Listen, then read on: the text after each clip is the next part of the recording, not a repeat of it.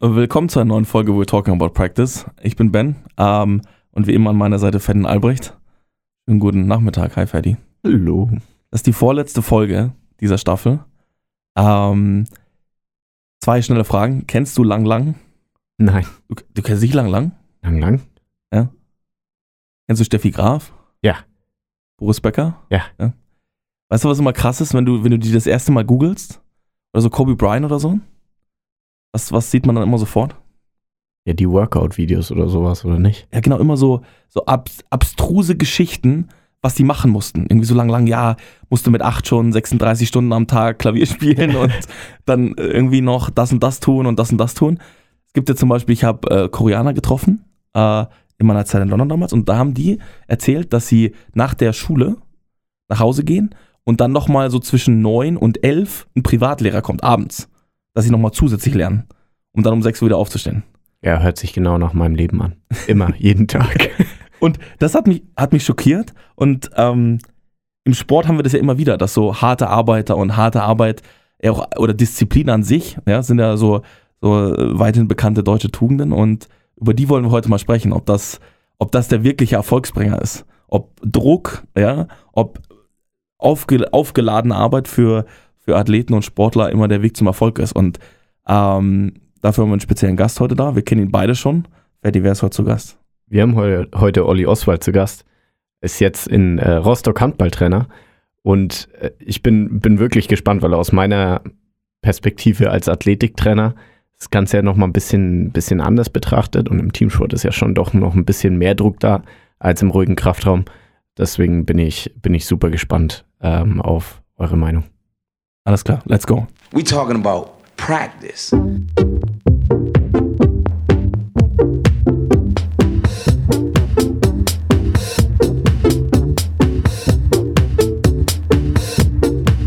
know it's important. Talking about practice. Schönen guten Nachmittag, Olli. Hi. Hallo Ben, hallo Ferdi, vielen Dank, dass ich da sein darf. Wir freuen uns immer, wenn Leute im, äh, im Podcast äh, wirklich hier im Studio bei uns zu Gast sind. Äh, du bist einer der wenigen dieser Staffel, die, die hier vor Ort sein können.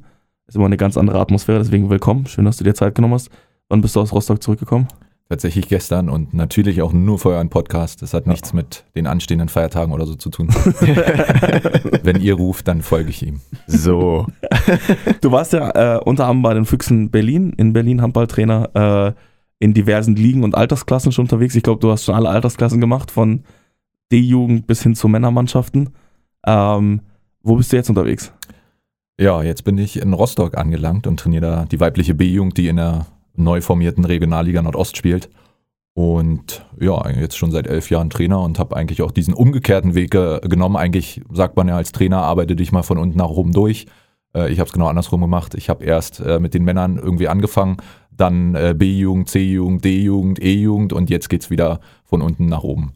Jetzt bin ich wieder in der B-Jugend angelangt. Mal gucken, wann es dann wieder Erwachsene sind.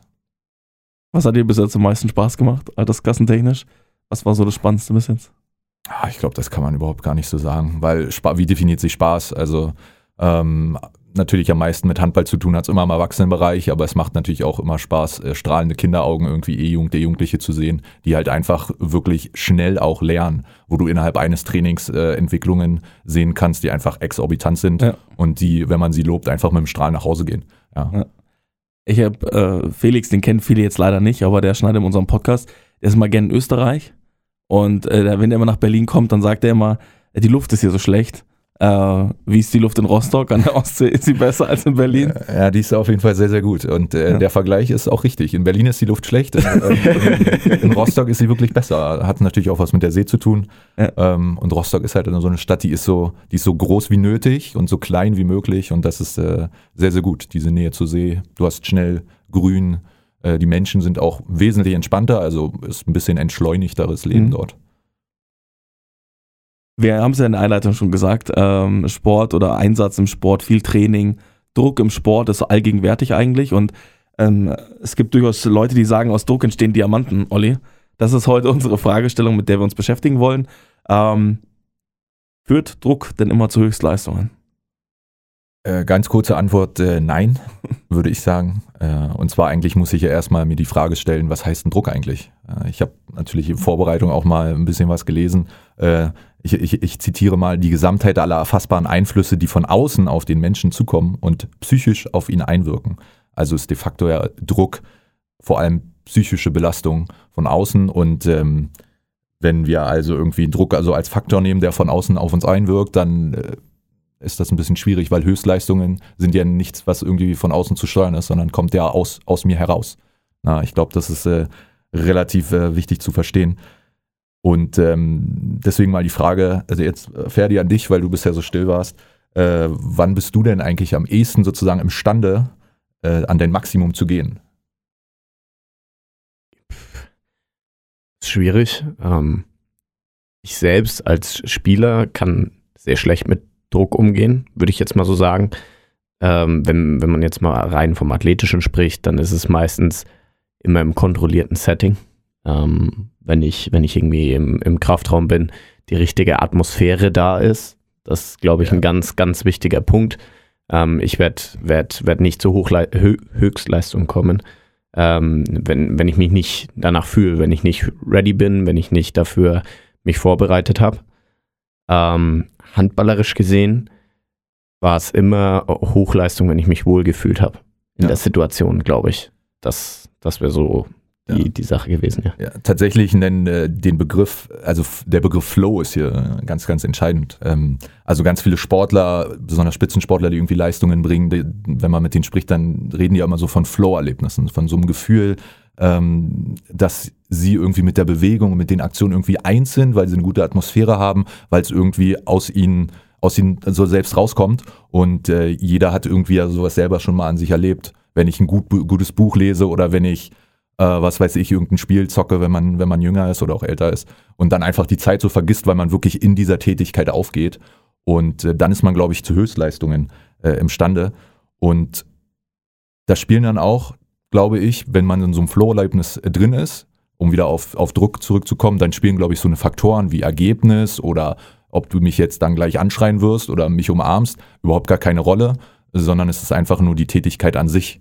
Und jetzt muss ich mich natürlich, äh, oder ich als Trainer muss jetzt natürlich die Frage stellen, okay, wie schaffe ich es, dass meine Spielerinnen irgendwie in dieses äh, äh, Flow-Erlebnis kommen? Ja. Und äh, mal einen Namen eingeworfen, Wissenschaftler äh, Mihaly Csikszentmihalyi heißt der gute Mann, der hat diese Flow-Theorie, also gerne mal äh, auschecken. Bei YouTube gibt es auch ein ganz gutes Video, ein TED-Talk auch von ihm. Ähm, der hat diese Anfang der 2000er diese Theorie aufgestellt. Er hat Spitzensportler beobachtet äh, und hat das, hat das, äh, hat das gemacht. Und äh, tatsächlich empfehlenswert, auch im deutschsprachigen Raum, ähm, vom äh, Mentaltrainer der Fußballnationalmannschaft, äh, Make Them Go von Hans-Dieter Hermann. Äh, ist ein gutes Buch, wo es tatsächlich darum geht, okay, Flow-Erlebnisse, was ist Flow, was ist nicht Flow, wie kann ich irgendwie darauf einwirken und wie nicht. Ich glaube, das ist, das ist ganz, ganz interessant. Und äh, ich glaube tatsächlich auch so Flow-Zustände kann man, glaube ich, auch viel eher in Individu bei Individualsportlern erreichen als bei Mhm. Teamsportlern. Das würde ich, würde ich tatsächlich sagen. Wieso ist das so? Naja, es ist, glaube ich, also Ferdi hat ja auch einen Begriff, den ich, äh, den ich dann auch vielleicht nochmal nennen will, dieses Atmosphäre, also diese Arbeitsatmosphäre ist ja, glaube ich, als Individualsportler äh, viel leichter für eine Person allein herzustellen als für ein ganzes Team. Weil wenn du mit Individuen zu tun hast, dann hast du auch immer mit individuellen Befindlichkeiten zu tun, mit individuellen Erwartungen ans Training, mit individuellen Problemen, mit denen sie ins Training kommen. Von Mhm. daher ist das, glaube ich, eine, eine extrem, extrem schwierige Sache. Und deswegen müssen wir uns, glaube ich, auch als Trainer tatsächlich hier mehr Gedanken machen. Erstens über diese Trainingsatmosphäre und zweitens, welche Beziehung habe ich denn zu meinen Spielerinnen? Vielleicht eine Perspektive, die wir noch kurz einnehmen können, ist, wo kommt denn überall Druck her? Wir haben uns kurz darüber gesprochen, was Druck ist. Wir hatten viel über Beziehungen zwischen Trainer und Athlet gesprochen. Äh, welche anderen von Druckzuständen gibt es denn noch? Wo, wo sind Athleten noch Druck ausgesetzt? Ich glaube, der, der größte Druck, den, der irgendwie auf allen herrscht, ist so ein ergebnisorientierter Druck. Äh, Und auf den hat man auch gefühlt irgendwie kaum Einfluss. Wenn man sich also, weiß ich nicht, das hab- haben wir alle schon mal gemacht. Ich habe das Ziel, ich werfe in dem Spiel zehn Tore, ich werde am Ende der Saison Meister und steige auf. Das sind Ergebnisziele, auf die ich aber vielleicht nicht immer einen, immer einen Einfluss habe. Ähm, dann kommt beim Profisport natürlich noch Druckbedingungen äh, durch finanzielle Mittel etc. dazu. Aber wenn wir dieses ganze, wenn wir die Sache mal an zwei Beispielen äh, durch, durchsprechen, dann wird es, glaube ich, ein bisschen, ja, ein bisschen besser verstehbar. Äh, also, Ben, du darfst dir jetzt mal vorstellen, du willst diese Saison mit deiner Mannschaft, Nava Männer, aufsteigen. Ist nicht so, ihr spielt, ihr spielt eher unten mit, andere Seite der Tabelle, aber es ist, glaube ich, es ist, es ist, äh, Oh, Olli. es ist, es ist glaube ich, leichter, gespannt. Bin gespannt. es ist, Olli. glaube ich, leichter, leichter zu verstehen. Vor der Saison gibst du aus, okay, Meister, wir wollen Meister werden. Ja, ihr seid da vielleicht schon zwei, drei Jahre mit in der Liga, du alles gut. Am Anfang der Saison Auswärtsniederlage bei irgendwie einer Mannschaft, die im oberen Mittelfeld landet. So, dann spielt ihr gegen den großen Favoriten, die mit euch irgendwie gefühlt auf Augenhöhe sind.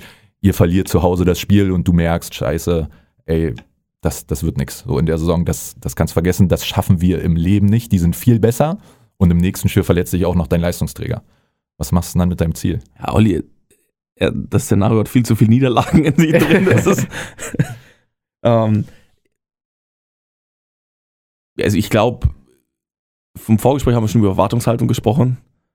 Ähm, und ich glaube, das ist wahrscheinlich in so einem ergebnisorientierten äh, Sportbereich das Einzige, was wirklich zählt. Hm. Also ähm, so Beispiele sind ja zum Beispiel 1992, glaube ich, das Dänemark ja überraschend Europameister geworden. Und die hatten damals ganz gute Spieler, glaube ich. Ähm, viele von denen waren aber nicht dabei oder waren verletzt oder wollten nicht für den Soundtrack spielen. Und so hat man den Ergebnis, also so den Erwartungen, die Erwartungshaltung klar gesenkt. Und das hat dann dafür gesorgt, dass irgendeine ganz spezielle Atmosphäre äh, entstanden ist. Und ich glaube, gerade bei Situationen, wo irgendwas passiert, was unerwartet passiert oder wo man irgendwie nicht in die, in die, in die, in die erwartete Richtung läuft, glaube ich, ist wichtig, dass man die Erwartungshaltung dann hinterfragt. Also ich glaube, das geht ja auch mit Erfolg so. Also wenn du jetzt zum Beispiel als, als Mannschaft, die, die neu in der Liga ist, schnell erfolgreich bist, dann äh, verändern sich auch Erwartungshaltungen und ich glaube, die muss man halt kontrollieren. Und genau das gleiche passiert auch, wenn man, ich glaube, negative Erwartungen hat. Das heißt, ich glaube, man muss, muss intern halt klarstellen, in welcher, in welcher Konstellation man sich jetzt befindet. Also das Ziel mit dem vergleichen, wo man jetzt gerade ist. Und dann, glaube ich, ähm, eine Perspektive aufzeigen. Also ich glaube, die, die Sportler an sich müssen ja verstehen, wir hatten ein Ziel, das ist jetzt vielleicht irgendwie aus, außer Reichweite oder es ist in Gefahr. Dann glaube ich, muss man einfach eine Perspektive zeigen, wie man da noch hinkommt. Oder äh, man muss es vielleicht auch anpassen. Und ich glaube, das Schlimmste, was passieren kann, ist, wenn Leute nicht wissen, was sie machen oder für was sie es tun. Wenn das Ziel äh, offensichtlich außer Reichweite ist, es aber kein, kein, kein neues Ziel gibt, keine neue, keine neue Perspektive gibt, glaube ich. Und das funktioniert auf individueller Ebene als auch auf größerer Ebene, glaube ich. Ich glaube aber tatsächlich, dass man sich von diesen ganzen ergebnisorientierten äh, trennen sollte, weil viel wichtig, weil du halt Zufälle niemals bestimmen kannst. Ja, Mhm. Du kannst du kannst im Leben nicht darauf wetten, dass du am Ende der Saison Meister wirst. Du kannst nicht darauf wetten, dass du im nächsten Spiel acht Tore wirst, ob, ob, ob wenn du weißt, der Gegner ist zwei Klassen schlechter. So. Ja. Na, also ich glaube, davon sollte man sich ähm, sollte man sich irgendwie lösen. Äh, Aber eine Frage ist auch ganz klar, ich glaube, am Ende des Tages muss ja ein Ziel ja auch irgendwo erreichbar bleiben und es gibt ja so Leute, die dann so Ziele aussprechen wie, ja, man will ja irgendwie attraktiven Handball spielen. Das ist ja alles und nichts zum gewissen Grad. Deswegen, welche Ziele würdest du dann setzen, wenn du sagst, Ergebnisse dürfen keine Zielsetzung sein? Ja, sollten keine sein. Ähm, es geht, es geht immer, immer um die Frage, okay, wie, wie trainieren wir, was trainieren wir? Du kannst ja in, also du kannst ja Ziele setzen, die ein bisschen softer sind. Ähm, also ne, man unterscheidet ja äh, bei, äh, man auch zum Beispiel von Soft Skills, also wie zum Beispiel unsere 6-0, wie funktioniert unsere Abwehrvariante? Ich möchte gerne, dass wir, ähm, dass wir es schaffen, nur noch ähm, ja, bestimmte Gegentore nicht mehr zu bekommen. So, dann kassiere ich die ein Gegentore, dann kassiere ich aber vielleicht nicht mehr die, über die wir uns, äh, die wir besprochen haben. So, und dann ist es kein ergebnisorientiertes Ziel. Dann ist es nicht so, ja, wir wollen jetzt in der Halbzeit nur noch 10 Gegentore kassieren oder wir wollen im Saisonschnitt nur 20 Gegentore oder 25 Gegentore kassieren, äh, weil du kannst es nicht immer beeinflussen. Dann hast du mal so ein High-Score-Game, wo du in einem Spiel irgendwie 80, 90 Angriffe insgesamt hast. Ähm, natürlich ist es wahrscheinlicher, dass du über 25 kriegst. Ja, ähm, von daher würde ich so eine äh, Rechnung in, in nie aufmachen, sondern ich würde mir immer angucken, okay, ähm, was können wir machen, wo können wir hin ähm, und warum machen wir bestimmte Sachen. Das hast du ja schon gesagt. Mhm. Welche Erwartungen an, an dich habe ich? Und da jetzt kommt wieder das Thema, ich muss halt irgendwie eine Atmosphäre schaffen, ich muss in Beziehung treten mit Menschen und dann sagen, okay, diese Erwartung habe ich an dich und ich glaube, das funktioniert im Großen auch in der Mannschaft. Äh, Jungs, Mädchen, wir haben hier eine gute Truppe beisammen, wir haben die und die Qualitäten, was ist die, der nächste Schritt? Und Ergebnis ist ja immer, also das, was am Ende rauskommt, ist ja immer nur ein Abfallprodukt von Leistung. Und das, glaube ich, muss man Menschen auch viel mehr noch einimpfen, dass du nicht Zahlen nachjagen sollst, sondern mach deinen Job, äh, hab eine gute Einstellung zu dem, was du tust und dann kommt Leistung immer auch so ein bisschen von alleine in einem bestimmten Maße. Das, das mag grundsätzlich richtig sein, die Aussage, aber eine Sache ist doch ganz klar, wieso sollte jetzt ein Spieler so und so viele Stunden investieren für etwas, wenn er sagt, okay, danach haben wir die Philosophie umgesetzt. Philosophie ist ja eigentlich auch eine Begründung oder ein Weg, ein Prozess, irgendwie eine Art von ähm, Art und Weise, wie man zu etwas kommt, richtig? Aber wenn ich jetzt Spielern nur softe Ziele gebe, für was, für was arbeiten sie denn? Geht es um, was ist der Purpose für sie? Also am Ende des Tages wird natürlich jeder, jeder im Hinterkopf oder jeder, die, man spricht ja auch in der, in der Kabine miteinander und die werden sich natürlich schon eigene Ziele setzen. Aber mich als Trainer da vorne hinzustellen und zu sagen, wir müssen, wir müssen jetzt Meister werden am besten noch oder was weiß ich, wenn Sponsoren es sagen oder wenn dann vielleicht im Jugendbereich noch Eltern sagen, ja, wir müssen doch schon Erster werden, hier, wir spielen ja schon gut, äh, dann ist es, glaube ich, immer äh, sehr, sehr schwierig. Und ich glaube tatsächlich, dass du es schmackhafter machen musst, nicht das, dieses, klar, irgendwo ein Ziel natürlich zu erreichen, weil am Ende, wenn du diesen Weg gehst, den wir beschreiben, äh, wirst du auch irgendein Ziel erreichen, logisch. Äh, aber es geht, glaube ich, um den Weg, der einfach attraktiver gemacht werden muss. Und äh, wir haben eben gesagt, Höchstleistung kommt von innen, wenn ich von außen äh, Druck drauf gebe und am besten, keine Ahnung, du, du, du willst Meister, du hast gesagt, ich will Meister werden, am, am Wochenende liegst du zur Halbzeit hinten und dann schreist deine Spieler an, die werden nie in diesen Flow-Erlebnis kommen. Aber du willst mhm. es ja schaffen, wie kriege ich das dahin, dass das Team das hinbekommt. Wie kriege ich das Team von alleine zum Laufen, dass ich als äh, Trainer auch mich so ein bisschen zurücknehmen kann. Weil das wollen wir eigentlich. Eigentlich bist du Lernbegleiter, du trittst den Leuten mal an den Arsch, wenn sie es brauchen, so, alles gut. Äh, aber du bist nicht der, der wie an der Playstation irgendwie die Knöpfe drückt und sagt, jetzt musst du werfen, jetzt musst du rennen, jetzt musst du das machen. So. Also, also wie, wie ich glaube, da, sind wir, da sind wir ganz nah beieinander. Die einzige Frage, die ich mir stelle, ist, ähm, wann müssen Trainer vielleicht aber auch diese ähm, intrinsische Motivation, etwas zu erreichen, entsteht ja erstmal dann, wenn ich eine hohe Sehnsucht habe, etwas zu, zu tun. Also ich bin ja wahrscheinlich, wenn ich jetzt eine neue Frau kennenlerne und dann bin ich extrem intrinsisch motiviert, dort irgendwie mal irgendwie mich gut zu präsentieren, gut dazustehen. So, das ist ja ganz menschlich.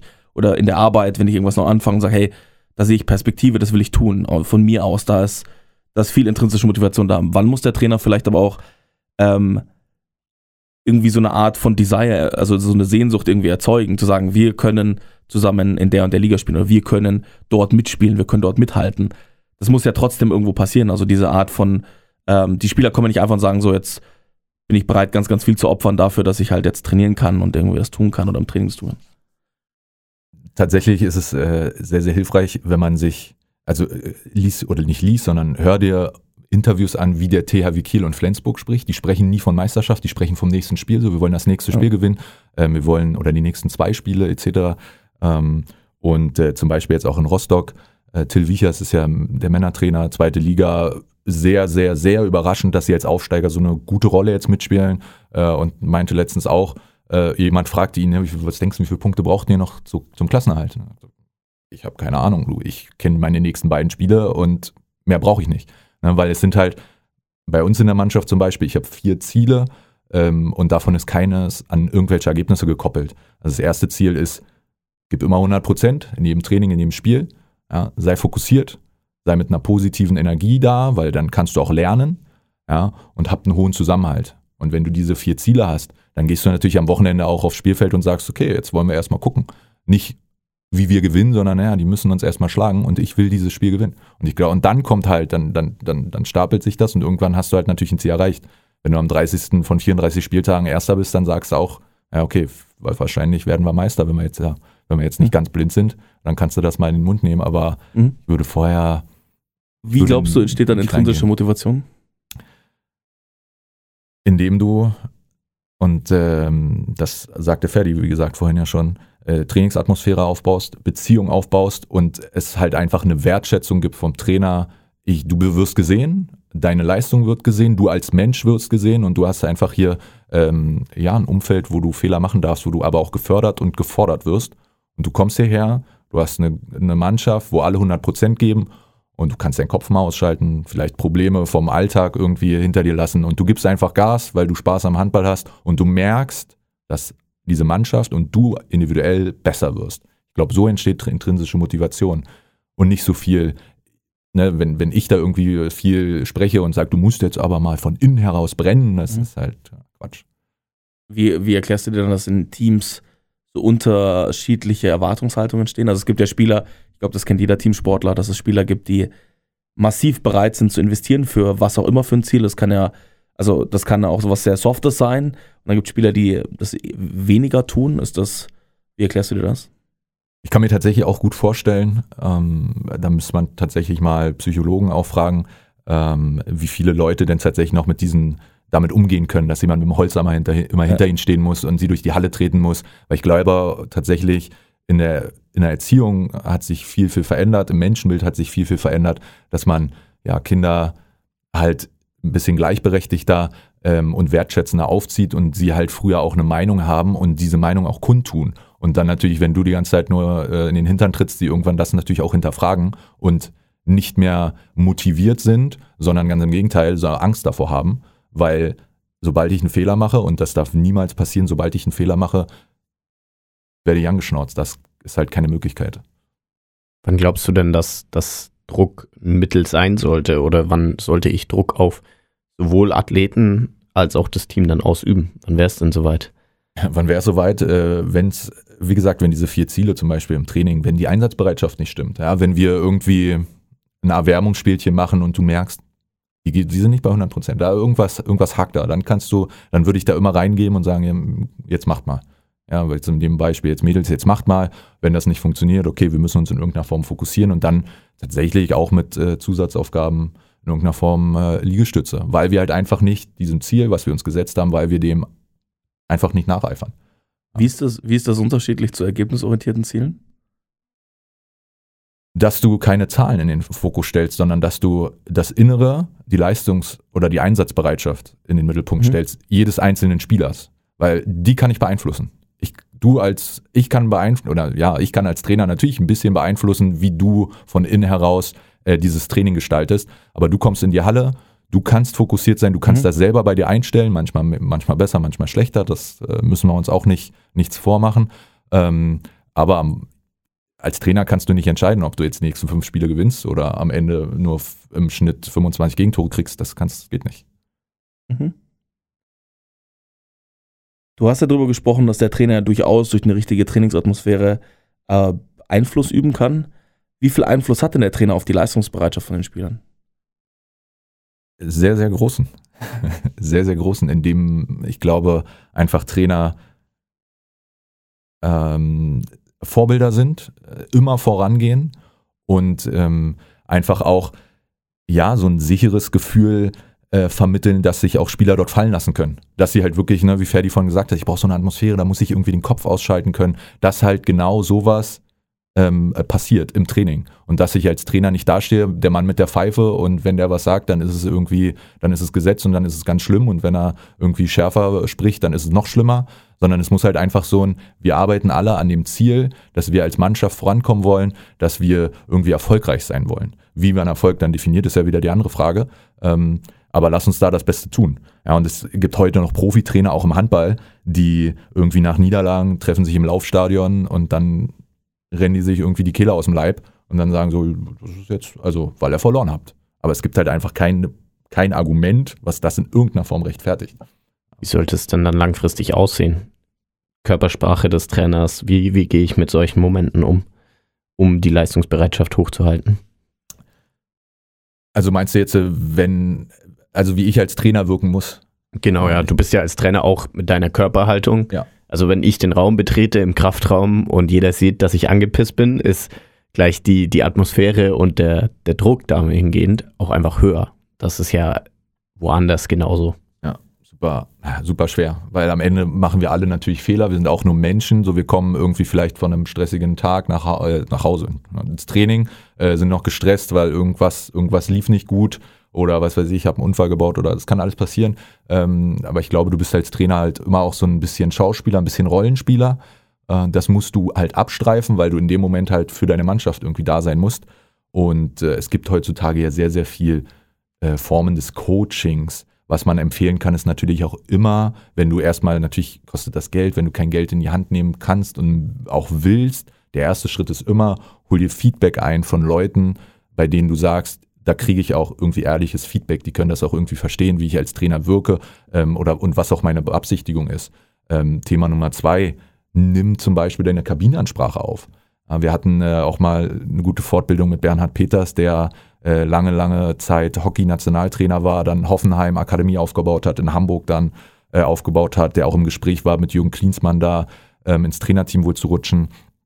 Und der hat wohl ganz, ganz extrem mit äh, Coaches zusammengearbeitet. Der, bei dem wurde jede Ansprache aufgenommen und danach halt auch ausgewertet. Weil du bist als Trainer nicht der Messias, davon müssen wir uns trennen, davon von, von äh, da gibt es leider noch viel, viel zu äh, viel, viel, viel zu viele, sondern du entwickelst dich als Trainer genauso weiter. Manchmal hast du einen guten Tag, manchmal hast du einen schlechten Tag, äh, aber du musst dich am Ende des Trainings immer hinterfragen, okay, diese Mannschaft und die Performance meiner Mannschaft, bin ich damit zufrieden? Wenn ich damit irgendwie zufrieden bin, äh, was habe ich dafür getan? Wenn ich damit nicht zufrieden bin, was ist vielleicht falsch gelaufen? Wo, hab, wo hätte ich vielleicht noch irgendwie Stellschrauben machen können, Mhm. drehen können? Wie du jetzt bis jetzt geredet hast, sagst du ja, der Einfluss ist sehr, sehr hoch. Wo ich mir, wo ich ein bisschen Sorge habe, ist, ähm, hast du schon mal erlebt, dass Spieler einfach gesagt haben, ja, das will ich nicht leisten. Auch wenn du wirklich versucht hast, ein Umfeld zu schaffen, was äh, produktiv ist, was, was diese Entwicklung einfach fördern will. Wie gehst du mit sowas um? Ja, also sowohl im Leistungssport als auch im Breitensport. Im Breitensport, ähm, da hat äh, tatsächlich kam ein Spieler zu mir und hat gesagt, Olli, sobald ich 14 Jahre alt bin, werde ich diesen Verein verlassen. Weil er wollte da einfach keinen Sport mehr machen. Er hat sich dem dann irgendwie gebeugt und er ist so ein bisschen immer als freier Radikaler auch mitgeschwommen. Äh, aber man muss ihn, man muss natürlich, oder ich muss da dann auch natürlich viel mit ihm sprechen und sagen, ja, das ist, okay, das kannst du machen, aber versuch jetzt diese Zeit so gut wie es geht erstens zu nutzen und Perspektivwechsel, wie schauen äh, die anderen auf dich und was macht das mit dem Team? Weil dieses, diesen Wert an sich, danach lechzen Menschen ja. Menschen sind ja soziale Tiere, die irgendwie Anerkennung und Lob, darauf gehen die ab und das motiviert sie ja. Ja, also das darf, und darauf kann ich als Trainer ja auch einwirken. Ähm, aber natürlich, es gibt auch im Leistungssport welche, die sagen, ich kann und will das nicht leisten. Äh, Und an dem Punkt ist dann halt auch ganz klar zu sagen, dann geht's halt auch nicht und dann geht's halt vielleicht in der Mannschaft nicht und dann muss man sich halt auch mal, auch mal trennen. Ja, weil Das das, sind die Ziele unserer Mannschaft, das ist unsere Marschroute. Das finde ich ja super spannend jetzt, weil du ja gesagt hast, wir wollen ja keine, keine, also keine Ziele von, also möglichst keine, also Ziele haben, die wir beeinflussen können als Spieler und möglichst kann jeder Spieler das mit beeinflussen. Ähm, er will dieses Ziel jetzt aber nicht beeinflussen, weil er Ja. nicht bereit ist, das zu leisten. Wie, also wie kommt man denn dann zu so einer grundsätzlichen Einstellung? Bestimmt ist der Trainer, wo man hin will, wie oft man trainiert, was man tut, oder bestimmt ist die Spieler? Oder weil du ja gesagt hast, die Leute sollen das ja beeinflussen können. Wenn ich fünfmal die Woche Training habe, ich will aber nicht fünfmal die Woche Training machen, dann kann ich das ja nicht beeinflussen, oder? Äh, Ja, natürlich nicht. Du bist natürlich auch gewissen Strukturen unterlegen, logisch. Ähm, aber was hier auch nochmal eine Rolle spielt, ist natürlich auch der, der Aspekt, äh, ich bin als Trainer natürlich auch Grenzen aufgesetzt. Natürlich kann ich jemanden beeinflussen, Mhm. äh, aber das hat Grenzen und zwar genau da. Ich kann nicht das Elternhaus in irgendeiner Form kontrollieren und kann auch das Verhaltens und die Charakteristika dort nicht aus, ausmerzen und das soziale Umfeld. Und natürlich, wenn du äh, zu Hause das nicht vorgelebt bekommst, im sozialen Umfeld auch nicht, ähm, dann ist es halt schwierig. Da kann man immer versuchen, das aufzufangen Mhm. und das tut man auch. Aber irgendwann ist halt einfach eine, einfach eine Grenze gefunden, wo du sagen musst, okay, bis hier und nicht weiter, weil das Team kommt nicht weiter und wir sind eine Einheit. Und ähm, wenn du dich nicht diesen Regeln beugen willst und nicht an diesen Zielen mitarbeiten willst, dann geht das halt nicht. Mhm. So hart muss man auch manchmal sein. Ich würde nochmal ganz gerne zurückzukommen. Du hast ja gesagt, der Einfluss der Trainer ist, ist groß und dazu passt vielleicht eine kleine Anekdote von heute Morgen. Ich habe, jemand hat heute Morgen erzählt, dass äh, ein Trainer hat erzählt, der hat eine jüngere Jugendmannschaft trainiert und hat gemeint, Väter sind auf ihn zugekommen und gesagt, ich bin neidisch auf dich, weil das Kind so viel von dir spricht und so viel mitnimmt von dir als Person einfach oder einen hohen Einfluss hat auf das, was, was irgendwie für diese Person passiert. Ich war damals sehr, sehr geschockt, als die Sache mit Robert Enke passiert ist und habe mich seitdem sehr, sehr viel gefragt, so, wo fängt denn die Verantwortung des Trainers an und wo hört sie auf? Also bei diesem Thema von, ein Spieler hat vielleicht irgendwo Probleme oder hat auch Probleme zu Hause. Wie, wie weit oder wie weit siehst du dort deine Verantwortung? Äh, Ich bin in einer sehr, sehr guten Situation in Rostock, weil wir mit einer Sportpsychotherapeutin zusammenarbeiten, die sich genau um diese Sachen auch kümmert. Ähm, sie ist quasi eine, ja, eine Schwester von jemandem aus dem Vorstand, also wir kommen da relativ gut ran. Äh, Und sie kümmert sich genau um diese Sachen, um die Thema, um das Thema Druck, ähm, wenn eine Spielerin zu, zu viel Druck spürt, vielleicht Versagensängste hat oder auch solche, solche, solche Leute, die Trainingsweltmeister sind, aber im Spiel das nicht abrufen können, die äh, kommen zu ihr, die machen Termin, davon weiß ich auch nicht immer was und das, den Inhalt, den darf ich natürlich auch überhaupt gar nicht wissen ähm, und die reden dann mit ihr. Also wir haben da Frau Chevalier, äh, sie macht das, sie ist sogar mit der Robert-Enke-Stiftung in irgendeiner Form äh, verbunden und ich bin bisher sehr, sehr begeistert und bin auch froh, dass ich das nicht machen muss, weil meine Expertise einfach dafür nicht ausreicht. Du kommst einfach an eine Grenze als Trainer, wo du auch sagen musst, wir müssen, und das kann ich machen. Ich kann natürlich immer gucken, wo kann ich vielleicht Hilfe für meine Spielerin herbekommen. Mhm. Um aufs Thema Druck vielleicht nochmal direkt im Training zurückzukommen, wie viel Wettkampf brauche ich denn in so einem Teamtraining, um vielleicht genau diese Sachen zu trainieren, wenn ich Druck ausgesetzt bin, ohne in den Flow-State zu kommen? Ich würde mal tatsächlich unterscheiden, wenn ich zum Beispiel Techniken erwerbe oder wenn ich äh, Techniken variiere, dann würde ich immer die Druckbedingungen sehr, sehr weit unten halten, weil es ja viel dann um Ausprobieren geht und da werden viele Fehler passieren und man soll ja nicht in so eine Negativspirale kommen. Ähm, also da würde ich auf jeden Fall drauf verzichten und ansonsten würde ich immer wieder Wettkampf, Wettkämpfe ähm, einfließen lassen, damit einfach Spielerinnen auch die Erfahrung sammeln fürs Wochenende, weil am Ende des Tages, am Wochenende wird dort ein Ergebnis stehen auf der Tafel. Ja, und du wirst diesen Druck spüren von den Rängen, du wirst diesen Druck spielen, äh, spüren dieses Ergebnisses, du wirst diesen Druck spüren auch vom Trainer, vielleicht von den Mitspielern, von den Gegenspielern. Damit musst du in irgendeiner Form umgehen können. Und diese Situation musst du einfach simulieren. Von daher würde ich das, ich das immer machen. Äh, aber auch wenn, wie vorhin gesagt, wenn sich meine Mannschaft nicht voll reinhaut, wenn ich im Training nicht das Gefühl habe, wir sind gerade bei 100 Prozent ähm, oder wir sind nicht maximal fokussiert auf das, was wir hier machen. Also du bist nicht darauf fokussiert, dass du gerade in dieser Technik besser wirst. Du versuchst sie nicht zu variieren, sondern du machst so dein, deine Standardsachen. Ja, obwohl wir gerade im Techniktraining sind. Dann kann ich da natürlich ein bisschen Druck reingeben. Wie der Druck aussieht, ist immer die andere Frage. Und ich muss natürlich auch immer bedenken, okay, wo fängt denn auch, oder diese Wettkämpfe, wo fangen die denn an? Wettkämpfe fangen ja eigentlich schon an, wenn ich eine Torhüterin ins Tor stelle, weil dann ist eine, Werferin gegen eine Torhüterin oder wenn ich eine Abwehrspielerin hinstelle. Also da fängt Wettkampf ja an. Hinzu, äh, wir spielen 20 Minuten na, auf Ergebnis, Verlierer muss Zusatzaufgaben machen. Ja, und das kann ich steuern und ich glaube, diese Regler der Steuerung da richtig zu einzustellen, das ist, glaube ich, sehr, sehr schwer, auch für einen Trainer. Bist du ein Freund von dieser 1000, 10.000 Wiederholungen? Theorie, man muss eine gewisse Anzahl an Würfen gemacht haben und am Schluss diesen, diesen Druck zu entgehen und diesen Flow-State überhaupt erst hervorzurufen? Am Ende musst du, geht's immer alles über Wiederholung. Ob es nun 10.000 sind, das weiß ich nicht, aber ich muss halt meine Spielerin immer wieder in die Situation bringen, dass sie diese Technik wiederholt. Und zwar nicht alle zwei Wochen einmal, sondern sehr, sehr regelmäßig. Ja, zum Beispiel die Außen, die müssen halt in, wirklich in jedem Training eigentlich mindestens ihre 15 bis 30 Würfe äh, von außen bekommen. Weil am Ende entscheidet das über Tor oder nicht Tor. Daran wirst du gemessen. Und daran kann ich natürlich, äh, und daran kann ich natürlich äh, auch Techniksachen äh, abbilden und natürlich auch dann korrigieren. Und ähm, jetzt habe ich einen Faden verloren. Ich weiß nicht mehr, was ich sagen wollte.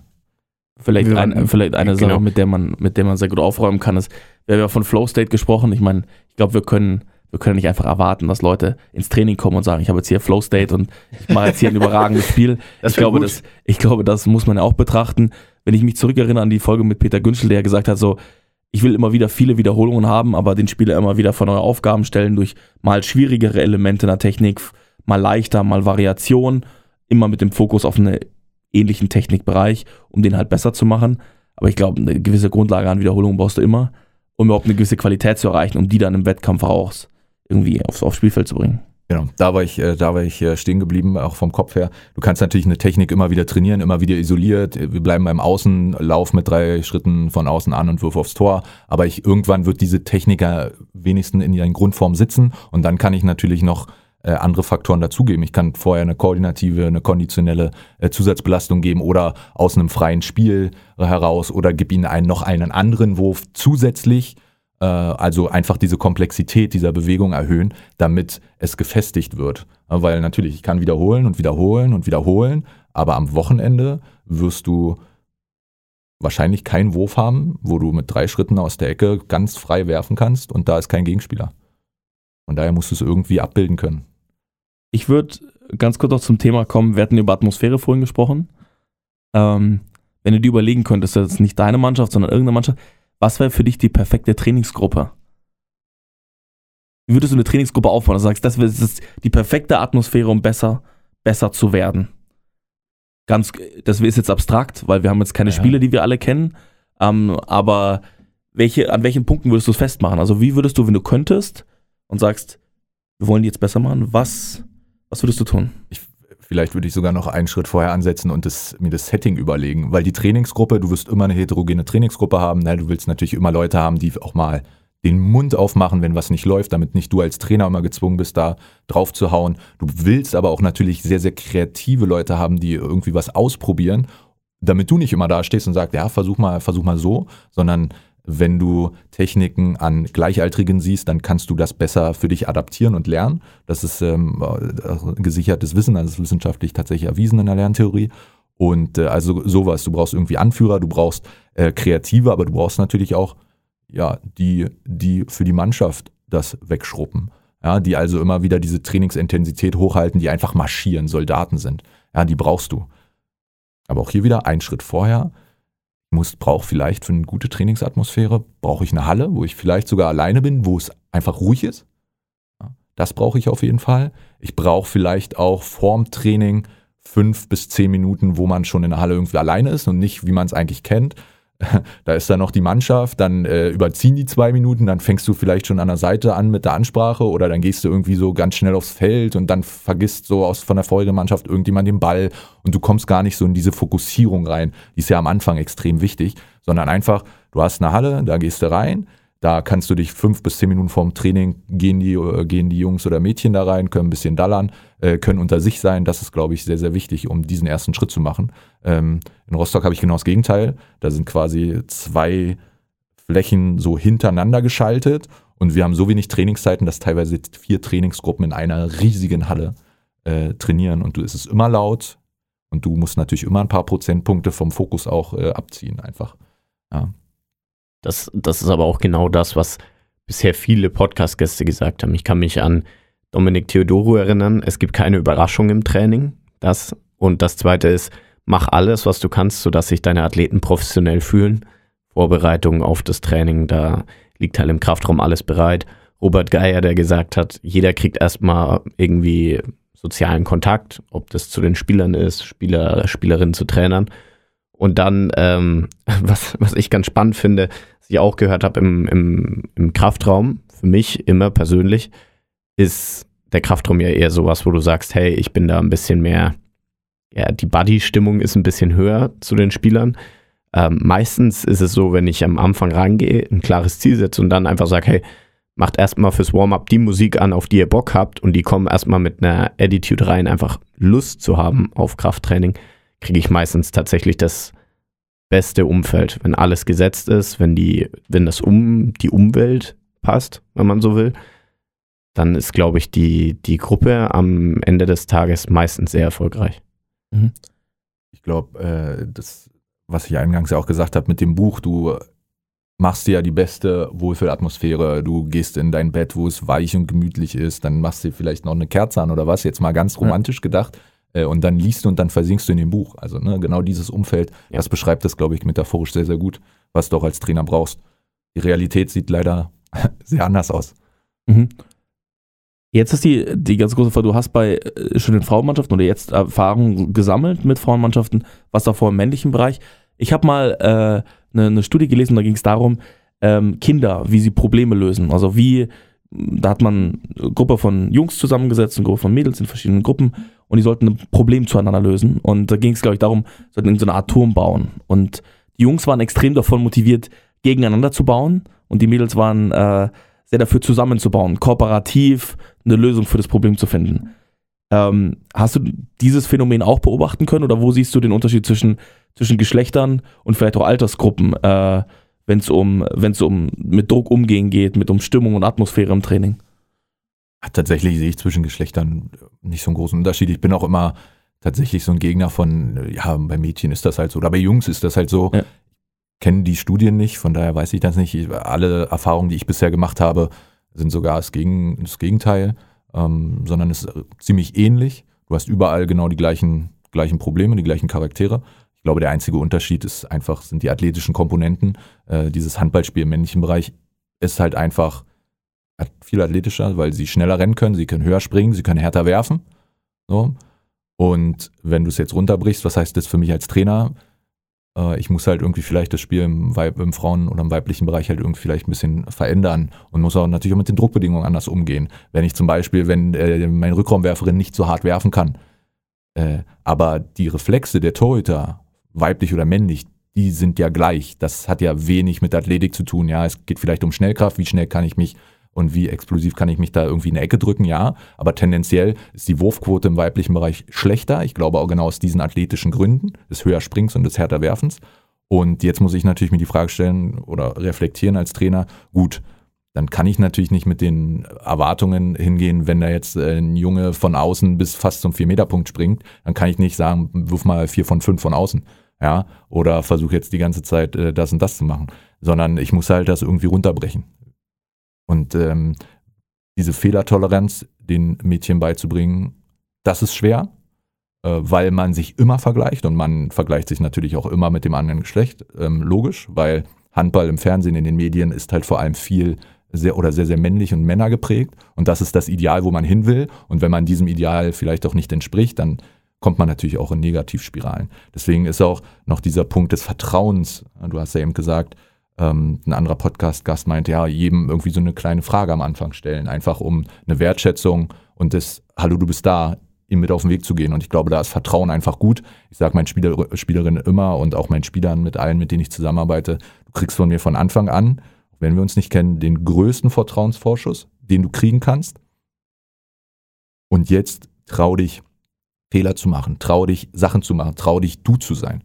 Ja, das ist einfach wichtig äh, dass man nicht immer versucht, es Leuten recht zu machen oder es Quoten oder Ergebnisorientierung recht zu machen, sondern am Ende geht alles von innen heraus und deswegen, um wieder den Bogen zu spannen, ähm, machen diese ergebnisorientierten äh, Sachen keinen Sinn und deswegen muss ich bei Druck immer gucken, wo kann ich was machen und wo kann ich kann ich es vielleicht nicht machen, wo ist kontraproduktiv.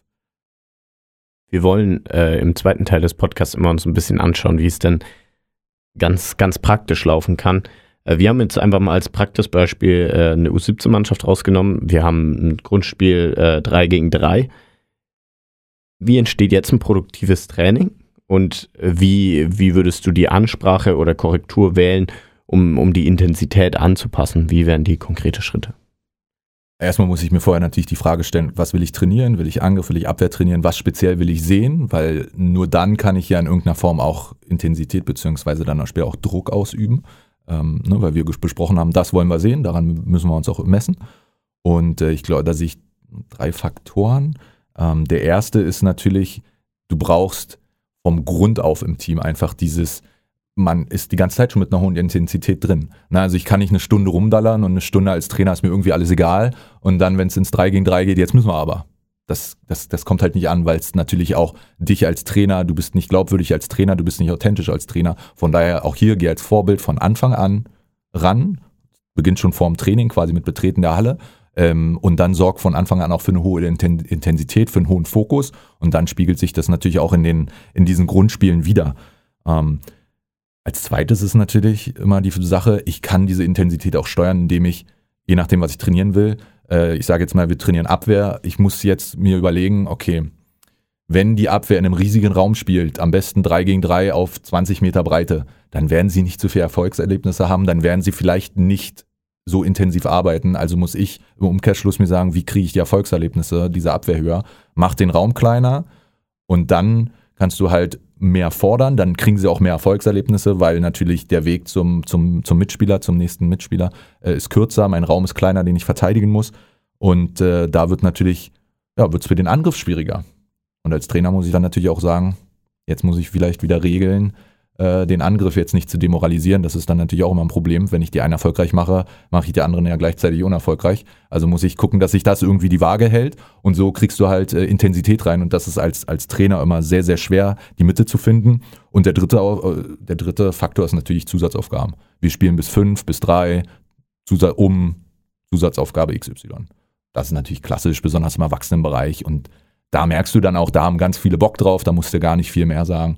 Und dann marschieren die los. Das ist Mhm. so meine Erfahrung.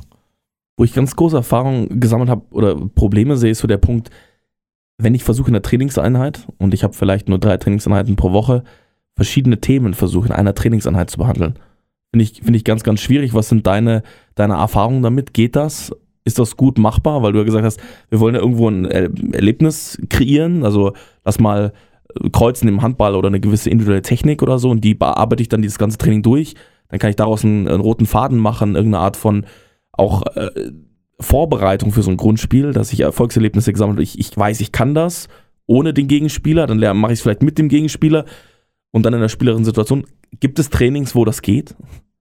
Vielleicht ist mal ein Abschlusstraining irgendwo abgeschlossen, aber oder ausgeschlossen, wo man zwei Themenschwerpunkte erfolgreich behandeln kann. Ja, du kannst ja dir Schwerpunkte setzen, wie du willst. Ob Ja, das ob- nachhaltig ist, ist die andere Frage. Äh, zum Beispiel die Skandinavier, die bauen immer nach jeder Erwärmung ja, ein Gegenstoßspiel ein von 10, 15 Minuten. Dann machen die Gegenstoß. Muss ja auch kein großer Schwerpunkt sein, aber du hast es immer wieder drin. Du wiederholst es einfach. Wiederholung reicht auch, um zu lernen ähm, und zu festigen vor allem. Und dann hast du ja schon deine doppelte Schwerpunktsetzung. Es ist tatsächlich, ich finde es auch extrem schwer als Trainer, weil du natürlich auch wieder Perspektivwechsel aus Spielersicht, du hast halt auch keinen Bock, zwei Wochen immer kreuzen. Immer, es ist halt irgendwann auch langweilig. Die Frage ist immer, ähm, dann als Trainer merkst du das? Was ist vielleicht auch mal so ein bisschen deine Exit-Strategie, wenn du merkst, okay, die gehen mir einfach vom Fokus, die sind gerade nicht 100% dabei und wenn sie nicht mit 100% da sind und nicht in diesem positiven Energiefeld arbeiten, dann fällt Lernen auch extrem schwer. Und da muss ich mir natürlich die Frage stellen, okay, was kann ich jetzt vielleicht mal ändern? Vielleicht mal irgendwie eine, eine lustige Übung, so damit ich einfach mal kurz, kurz auflockere und danach wieder ins Thema komme. Ja, es gibt äh, YouTube-Generationen, ähm, Alex Hase sagt das immer, also das ist ähm, früher Co-Trainer Nationalmannschaft bei den Handballern gewesen von Dago Sigurdsson, äh, der hat immer gesagt, ja, ich muss mein Training immer so aufbereiten äh, für die YouTube-Generation, weil die Konzentrationsfähigkeit der Kinder und Jugendlichen wird immer geringer durch die sozialen Medien. Und dem muss ich als, Rechn als, als Trainer natürlich auch Rechnung stellen. Und ich muss jetzt natürlich gucken, wie kann ich das machen. Und ich glaube tatsächlich, ich bin in dieser Frage tatsächlich auch mit mir am Hadern und denke sehr, sehr lange schon drüber nach, weil ich früher auch dieser Verfechter war, komm, wenn jetzt mal ein, zwei Wochen so einen Block setzen jetzt, äh, kreuzen und dann, ja, was. Dann haben wir es. So, dann packen wir es in die Schublade, können es immer rausholen, alles gut. Ja, so ist es aber nicht. Und mittlerweile bin ich so, wöchentlich so einen Schwerpunkt zu setzen.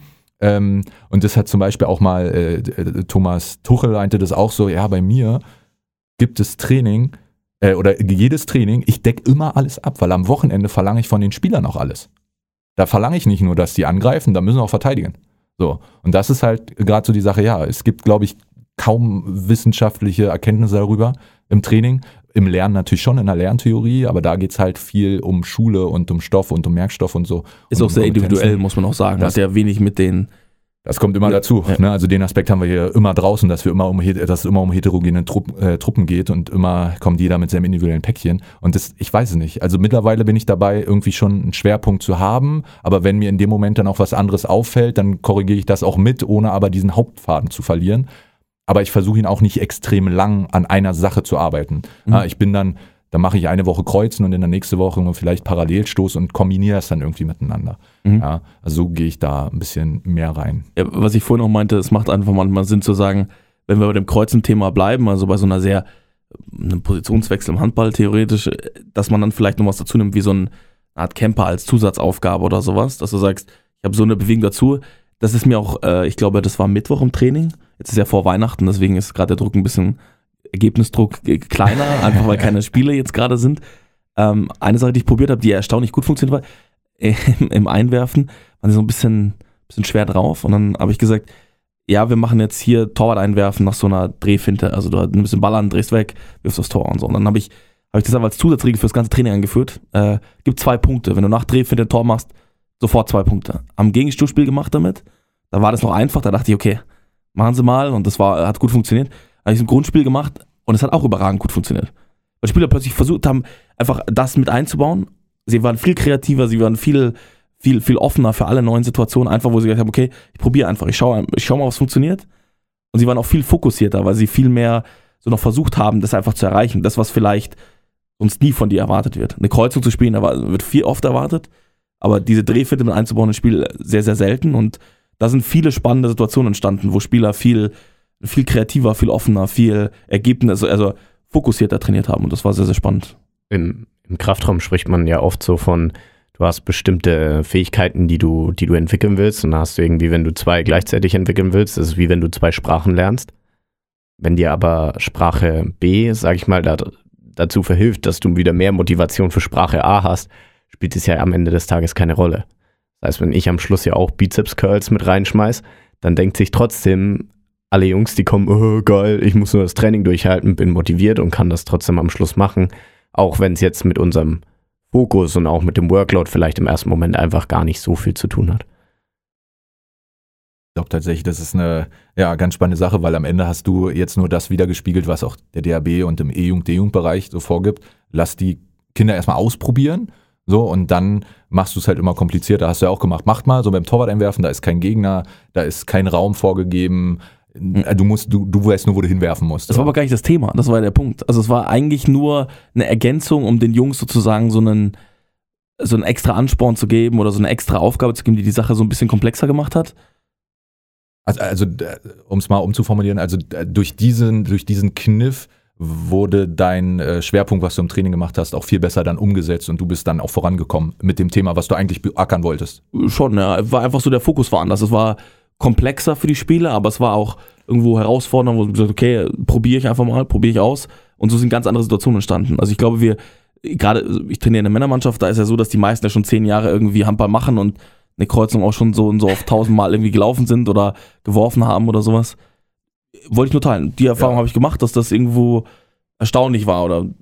Ich, ich bin tatsächlich auch, auch an dem Punkt äh, auch mir uneins. Ähm, es geht ja am Ende des Tages, beschreibst du ja nur, du machst die Übungen in irgendeiner Form komplexer ähm, oder generell das Training komplexer durch, durch die Zusatznahme von verschiedenen Sachen.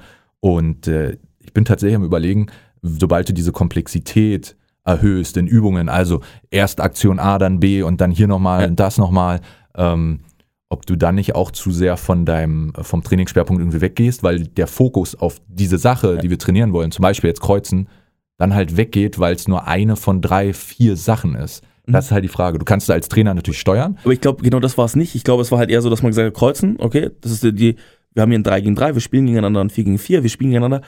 Und es war einfach eine Zusatzoption, noch erfolgreicher zu sein. Du bist aus, also du hast andere Spielsituationen kreiert. Du hast gesagt, du spielst bis drei oder bis vier oder bis drei Unterschiede oder was. Das bedeutet automatisch, dass du, ähm, wenn du zwei Tore jetzt machst durch diese Drehung, natürlich dann wieder eine Chance hast, das Spiel zu drehen und den Wettkampf zu beeinflussen und sowas. Das war vielleicht der entscheidende Punkt. Also gar nicht sozusagen, ich zwinge sie auf, noch eine Drehung zu machen oder so. Das war ja nicht der Zwang, sondern es war die Möglichkeit, das mit einzubauen. Das war, das war, das war spannend zu sehen, wie sie darauf reagiert haben weil sie das genutzt haben als taktisches Mittel, um das Spiel zu gewinnen oder das Spiel zu beeinflussen. Ich, ich glaube, vielleicht hast du dann tatsächlich so einen Kniff gefunden, um das Techniktraining zu revolutionieren. Ach, das Quatsch, ist einfach, jetzt ein Quatsch. Das, das, das, ist einfach so, was man reinnimmst. Ja, weil am Ende ist es ja, du, der Erfolg gibt dir recht, ne? Und wie, wie fokussiert arbeitet ein Spieler daran, wenn er jetzt zehnmal, wenn du diese Drehfinte ja. als äh, Schwerpunkt nimmst und das macht er zehnmal und beim zehnmal ist langweilig, weil der dreht sich halt einfach nur da erstmal um so einen, so einen Airbuddy. So, aber ne, versuch's gleich irgendwie einzubringen, versuch's einzubauen, mach irgendwie Erfolg, geht jetzt wieder ums Erfolgserlebnisse, mach daraus ein Erfolgserlebnis, wenn du das einbaust. Ähm, ja, ich glaube, das ist tatsächlich ein sehr, sehr guter Kniff. Da bist du auf eine sehr gute Idee gekommen, die ich mir mitnehme nach Rostock. Ein, eine Sache, die wir jetzt aber nochmal für alle Trainer gleich praktisch sagen können, wie kann ich denn Übungen beeinflussen? Welche Regeln oder welche Art von Regeln kann ich einführen? Eins haben wir gerade schon gesagt, wir hatten Raum, groß, klein. Was habe ich denn noch für, für Regeln und Möglichkeiten, um, um Übungen zu beeinflussen und zu verändern, um den, die Intensität zu steigern oder die Qualität auch der Übung und die Erfolgserlebnisse. Genau. Also Intensität ist ja das eine, das kann man halt viel über Raum machen und dann natürlich auch über das, was ich, was ich als Trainer reingebe. Ähm, und ansonsten, ich kann natürlich immer gucken, wie kann ich vielleicht die Übung schwerer machen, komplexer machen. Muss ich vielleicht, wenn ich im Angriff äh, etwas trainiere, muss ich vielleicht dem Abwehrspieler einen Ball in der Hand geben, damit er nicht 100% trainiert, damit ich diese Abdrehfinte wirklich kleinschrittig trainiere, von gar kein Gegenspieler, dann im Gegenstoß vielleicht irgendwie oder an einer Puppe oder was. Und dann hast du einen Gegenspieler mit Ball in der Hand und dann machst du es im freien Spiel, dass du wirklich so diesen methodischen Gang gehst. Äh, das kann ich immer machen und ich muss mir als Trainer natürlich immer so ein bisschen runterbrechen. Also ich sehe gerne So ein Handballspiel ist wie so ein Puzzle. So, wenn du ein Puzzle so auskippst, dann hast du auf der Frontseite das Bild, wie es aussehen soll, und dann musst du anfangen zusammen zu puzzeln. Und ich sehe ja als Handballtrainer, okay, wie soll es am Ende im Handballspiel aussehen? Und jetzt muss ich das runterbrechen. Dieses, das, diese kleine Ecke rechts unten, also zum Beispiel das Kreuzen. Okay, was brauche ich da? Ich muss diesen Pass spielen können. Ich muss das Timing haben. Ich muss davor irgendwie ein 1 gegen 1 können. Ich muss gut anlaufen, den Raum. Ich, also ich muss extrem viel können. Und das kann ich in einzeln runterbrechen und das muss ich zusammensetzen und da muss ich gucken, okay, wie weit bin ich mit den Spielern? Was kann ich denen geben? Wo muss ich vielleicht auch mal, und das ist sehr, sehr wichtig, auch mal einen Schritt zurückgehen als Trainer. Also wann überfordere ich Spieler, wann unterfordere ich sie? Da muss ich immer eine gute Waage halten. Auch hier wieder, heterogene Trainingsgruppen ist extrem schwer, äh, weil dem einen fällt es zu leicht, dem anderen zu schwer. Ähm, aber ich muss es steuern und ich darf mir als Trainer auch nicht zu schade sein, manchmal auch einen Schritt zurückzugehen und zu sagen, okay, vielleicht in der Reflexion, vielleicht können die das noch nicht so gut, ähm, dann muss ich das nochmal trainieren, vielleicht nochmal dieses was Individuelleres und ich muss halt am besten ins Training gehen und immer meine Übungen eine Erweiterung, also wie kann ich schwerer machen ähm, oder komplexer und wie kann ich die Übung vielleicht erleichtern. Olli, wir hatten mal eine ganze Folge über Medizinball Magat, ähm, der die Leute hoch und runter den Berg äh, rennen lässt. Du hast vorhin auch schon gesagt, es gibt immer noch viele Trainer, die einfach zu, zu Strafeinheiten einrufen. Sind die Zeiten so ein bisschen zu Ende, wo es sowas gibt? Ja, ich glaube schon. Also ich glaube, hoffentlich ist es so. Äh, ich bin, ich, und das äh, spiegelt mein Menschenbild wieder, was man als Trainer auch immer verfolgen sollte, weil am Ende, ähm, so wie du als Trainer bist, das sollte auch immer das Menschenbild dem, äh, was du quasi in deinem Kopf hast, irgendwie äh, auch gerecht werden, weil sonst bist du nicht authentisch. Wenn du der netteste Mensch der Welt bist und dann die Leute anschreist und mit Medizinbell, äh, die damals ja den Berg in Wolfsburg da irgendwie hoch und runter laufen lässt, dann wirst du nie eine erfolgreiche Mannschaft haben. Das ist relativ Fakt. Von daher sei authentisch. Dein Menschenbild muss sich irgendwie widerspiegeln in dem, was du tust. Also stell dir die Frage, reflektiere, wie ist dein Menschenbild und wie, nach welchen Prinzipien soll der Umgang mit dir, mit dem Team irgendwie funktionieren. Na, dann spielt da einfach viel Beziehung und Vertrauen einfach auch eine Rolle ähm, mit, den, mit den Leuten. Aber ich glaube halt, ähm, ja, diese magischen Zeiten sind vorbei und Erziehung hat sich auch geändert. Und unsere Eltern sind nicht mehr so groß oder wir sind nicht mehr so groß geworden, dass es auf dem Arsch, auf dem Finger gab, dass irgendwie wir verprügelt wurden, wenn wir irgendeinen Blödsinn gemacht haben, sondern es wurde ja sehr ähm, gemanagt, indem man viel drüber gesprochen hat. Also ähm, der Wert eines Kindes, eines Jugendlichen ist viel höher und von daher kommt man, glaube ich, weniger dazu. Vielleicht gibt es auch ein paar Menschenbilder, die lieber keine Mannschaften trainieren sollten. Das kann man vielleicht auch nochmal noch sagen. Ähm, Wichtig. Jetzt bist du, jetzt bist du in Rostock, wir haben am Ende unseres Podcasts und du hast uns ja auch gesagt, dass du schon die eine oder andere Folge gehört hast. Was ist denn dein sportlich, dein größtes sportliches Ziel für die Zukunft? Mich immer weiterentwickeln und irgendwie voranschreiten. Also das wäre, das wäre irgendwie gut. Keine Ergebnisziele, Olli? Keine Ergebnisziele, Ben. Nee, ich will einfach, ähm, ich will Spaß an dem haben, was ich mache. Das unabhängig vom Ergebnis, weil ich glaube, selbst wenn ich sagen würde, ich will irgendwann mal erste Liga, ich will irgendwann mal Bundesliga-Trainer sein, ähm, glaube, dem jetzt extrem nachzueifern und sich selber, und das ist auch wieder eine Form von Druck, du machst dir Druck, du willst dahin, was kann ich noch machen, was kann ich noch tun, du machst dich selber kaputt, du reibst dich extrem auf. Ähm, das kommt, das äh, Erfolg ist einfach ein Abfallprodukt von Leistung ähm, und ich sage, Qualität setzt sich irgendwie immer durch und ich will halt einfach mich entwickeln, ich will voranschreiten. Es kann ja auch sein, dass mir ähm, und das ist bisher so gewesen, Projekte, an denen ich irgendwie mitwirken konnte, die ich entwickeln konnte, ähm, da habe ich bisher am meisten Spaß gehabt.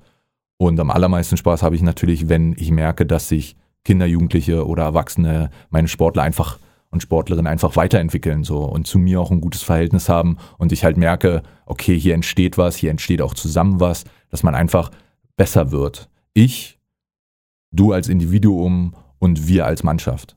Ja, weil ich glaube, kein Ich ohne Wir heißt es immer. Ne? Ich kann nicht, als Trainer kann ich nicht gut werden, wenn ich kein funktionierendes Umfeld habe, kein funktionierendes Team. Ähm, und deswegen will ich da einfach mein Bestes machen, meinen Spaß haben und immer, immer mit tollen Leuten zusammenarbeiten. Ich glaube, das ist ein wahnsinns Schlusswort. Olli, wenn Leute dich nochmal erreichen wollen, äh, außerhalb vom Podcast, wo können sie es tun? Googelt meine Nummer. Die steht im Internet bestimmt irgendwo. Nein, ich bin tatsächlich auf sozialen Medien auch irgendwie aktiv, aber auch irgendwie nicht und schreibe auch eigentlich niemanden, äh, niemanden zurück, den ich nicht kenne. Von daher ist das immer ein bisschen kompliziert, aber ich weiß, dass äh, in so in Nu-Ligen und Nu-Liga, da sind ja immer die ganzen Sachen hinterlegt, also ruft mich an oder schreibt mir eine E-Mail oder ja, E-Mail-Adresse ist auch gar nicht hinterlegt, das ist auch schwierig dann. Das können wir auch zur Not nochmal in die Shownotes reinhauen, wenn das okay ist. Ähm, dann, dann können die Leute dich zumindest über die E-Mail dort erreichen. Okay, Olli, vielen, vielen Dank, dass du da warst. Schön, dass du Vielen, nach vielen Berlin Dank. gefunden hast. Danke, dass ich So. da sein durfte. Zurück in die Heimatstadt und wir wünschen dir auf jeden Fall frohe, frohe Festtage und äh, einen guten Rutsch, Olli. Danke euch auch. Vielen, vielen Bis Dank, dass ich dahin. da sein durfte. Ciao, ciao. Ciao, ciao. Ihr habt gerade die neueste Folge von We Talking About Practice gehört. Wenn ihr weitere Informationen zu unserem Gast sucht, hilft ein Blick in die Shownotes. Dort findet ihr alle wichtigen Links und Kontaktinformationen. Ebenso freuen wir uns über eure Wünsche und Anregungen. Schickt uns euer Feedback unter podcast.blindside.pro oder Blindside App auf Instagram. Wir hoffen, es hat euch gefallen. Bis zur nächsten Episode bei We're Talking About Practice Euer Ferdi. und Ben.